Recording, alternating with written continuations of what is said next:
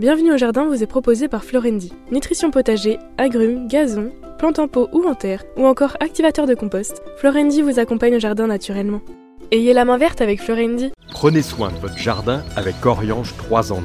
La nouvelle innovation Solabium. Insectes, acariens et maladies, un seul produit et c'est fini. Plantez, plantez encore. Gardez le rythme. Allez-y, vous êtes doués. Mettre les mains dans la terre. Nourrir, partager, faire grandir. Surprenez-vous. Fertiligène, révélez votre nature. Patrick, Roland, racontez-moi une histoire de plante, de jardin ou de jardinier. Mes chers amis, nous allons vous parler dans cette histoire botanique d'une orchidée comestible. Tu la connais Mais oui, c'est la, la vanille. La vanille. Très jolie fleur d'ailleurs. Alors très jolie fleur, c'est peut-être pas la plus belle des fleurs d'orchidée. C'est pas très facile à observer dans nos régions parce que fleurir pour un vanillier dans une serre et a fortiori dans un appartement, c'est presque quand même mission impossible. Parce que même notre petite princesse orchidée Colombe le Couffle, je pense que dans ses serres, elle a de la vanille, mais qu'elle voit pas souvent les fleurs. Donc c'est quand même un peu compliqué. C'est une plante, donc la vanille, dont on utilise quoi? La gousse Et c'est quoi la gousse? Ah ben, La gousse, c'est le fruit. hein. C'est le fruit. Une fois la fleur terminée, on a le fruit. Alors, on devrait, gousse. on devrait d'ailleurs pas appeler ça une gousse, vous verrez, c'est plutôt une comment C'est un autre type de fruit parce que la gousse, elle est réservée aux fabacées, donc au poids, au poids. Donc euh, on peut dire un machin. Ça un machin. Non, mais je pense que c'est une capsule, hein, tout simplement. Euh, donc, plante originaire du Mexique, connue depuis l'époque des Aztèques. Oui, alors avec un nom à coucher dehors, eux l'appelaient le tlilclochitl. Oui, alors je ne sais pas parler aztèque, mais c'est vrai que c'est- impossible à prononcer. Tlilxochitl, bon, peu importe. Et ils utilisaient cette vanille déjà pour aromatiser leur boisson au cacao. Parce qu'il faut savoir une chose, c'est que le cacao, on, en revient, on y reparlera un jour, au début n'était pas consommé comme nous aujourd'hui du chocolat, on n'en faisait que de la boisson. Et en Du, plus, du cacolac? Oui, Ah si oui. tu- je pense plutôt de, ouais, peut-être avec de l'eau aussi, mais et il le pimentait. Ah oui. On mettait du piment et de la vanille. Et qui sont les Européens qui ont découvert la vanille? Les conquistadors. La vanille, c'est une orchidée qui a une particularité végétative. Laquelle? C'est sa pollinisation non, qui pose problème. Elle Ah oui, grimpe, elle est oui, grimpante. Oui, Mais elle au est départ, grimpante, ça c'est voilà, sûr. au niveau végétatif, c'est une plante qui est grimpante. Il en existe une centaine d'espèces, dont certaines atteignent près de 50 mètres de long. Ça peut être immense, donc ça pousse à quasiment à l'infini. Mais pas Vanilla planifolia. Oui. Vanilla planifolia, c'est celle que l'on va utiliser. Comment une orchidée grimpante s'attache-t-elle à son support? Alors est-ce qu'elle s'enroule elle, Non. est-ce que- non elle, se pose dessus, un peu comme le, le bambou grimpant? Non plus Mais non. Comment, Les- fait alors Les orchidées ont la particularité de développer des racines aériennes Ah, elles font un peu comme un lierre, oui. Donc elles vont s'attacher grâce à leurs racines aériennes. Les fleurs de la vanille, qui sont jaune verdâtres, assez grandes, hein, il y en a sur certaines espèces qui font jusqu'à 10 cm, sont, oui, je dis jaune verdâtre, jaune clair, assez odorantes, mais surtout elles ne durent pas longtemps. En 8 heures, la floraison s'évanouit. Parce que elles sont fécondées essentiellement par des pollinisateurs nocturnes. Alors des papillons de nuit, mais je pense aussi par des chauves-souris. Lorsque la vanille a été découverte, elle a été rapportée en Espagne. Au on était au XVIe siècle, hein, puisque c'était vers 1571 que le premier européen a dé- décrit, découvert un petit peu cette euh, vanille. Il y a des boutures qui sont arrivées à Cadix, et la plante, on l'a appelée Flora negra.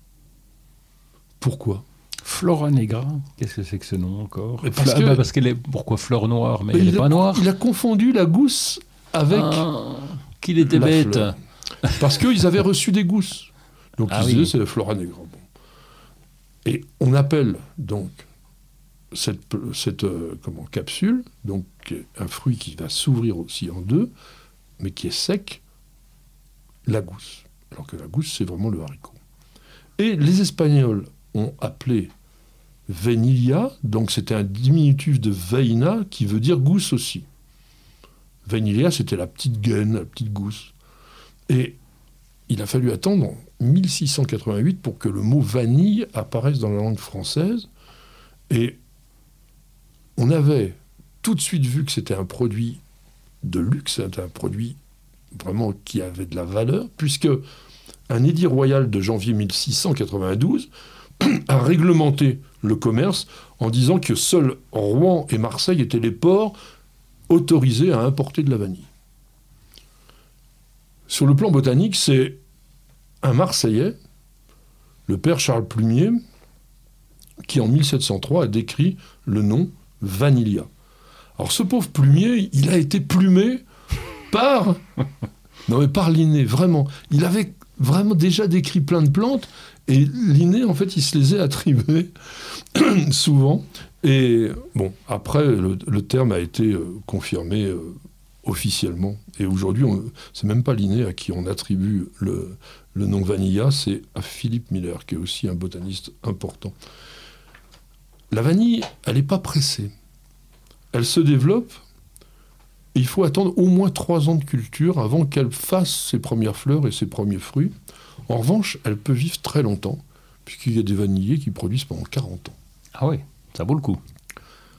Alors le problème de la vanille, tu l'as évoqué tout à l'heure, c'est Ben, c'est la pollinisation. Euh, bon, je me souviens plus de l'histoire, mais j'ai appris ça quand j'étais gamin à l'école. On a dit ils, ils ont déplacé la vanille, ils ont oublié la bestiole qu'elle est avec. Bon voilà. Alors à chaque fois, Roland a, a la manière extraordinaire de vous concentrer quelque chose en détaillant pas, mais en ayant raison. C'est exactement ce qui s'est passé.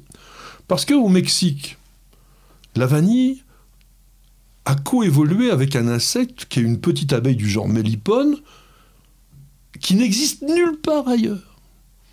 Et comme tu dis, non seulement on a oublié d'introduire l'insecte ailleurs, mais surtout il a refusé absolument de s'installer, de se développer ailleurs que dans son Mexique natal.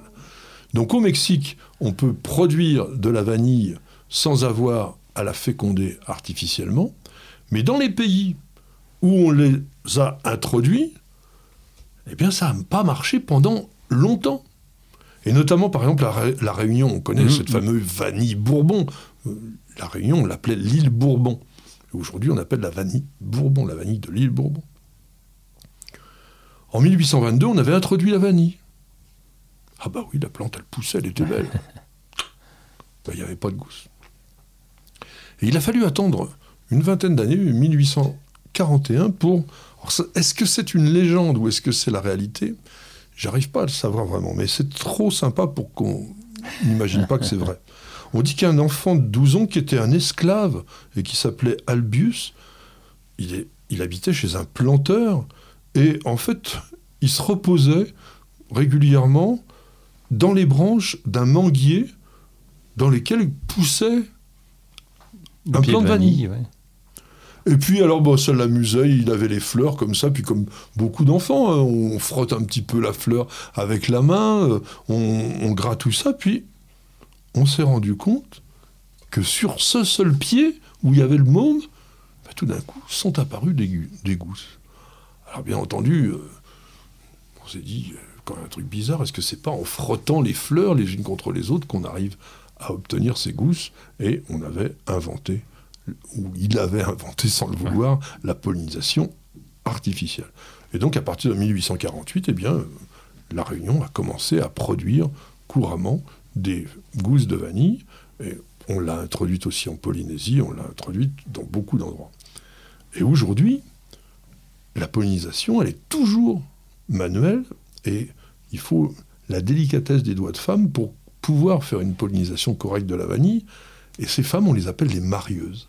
C'est joli puisqu'en fait, elles marient les fleurs et elles utilisent une aiguille et elles vont soulever la petite membrane qui sépare le, stigmate de la pollinie. En fait, sur les, orchidées, on n'a pas la même chose que sur beaucoup de fleurs.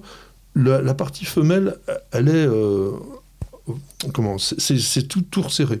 Donc on va prendre le pollen sur les pollinies et on va le mettre sur la partie, je crois, qui s'appelle le gynostème de la plante et on obtient donc tout simplement une fécondation.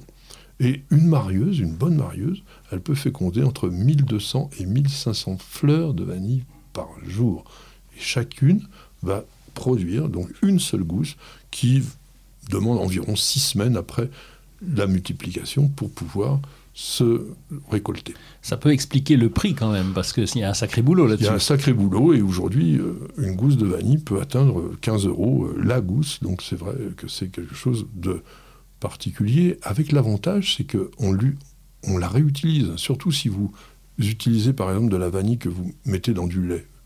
Vous faites chauffer votre lait, vous allez avoir du lait vanillé, vous récupérez la gousse de vanille, vous la stockez dans une petite boîte en fer ou dans un tube en, verre et vous la réutilisez. Ça, peut au moins, je pense au moins 3-4 fois, voire peut-être plus, conserver son, son goût parce que c'est très très puissant.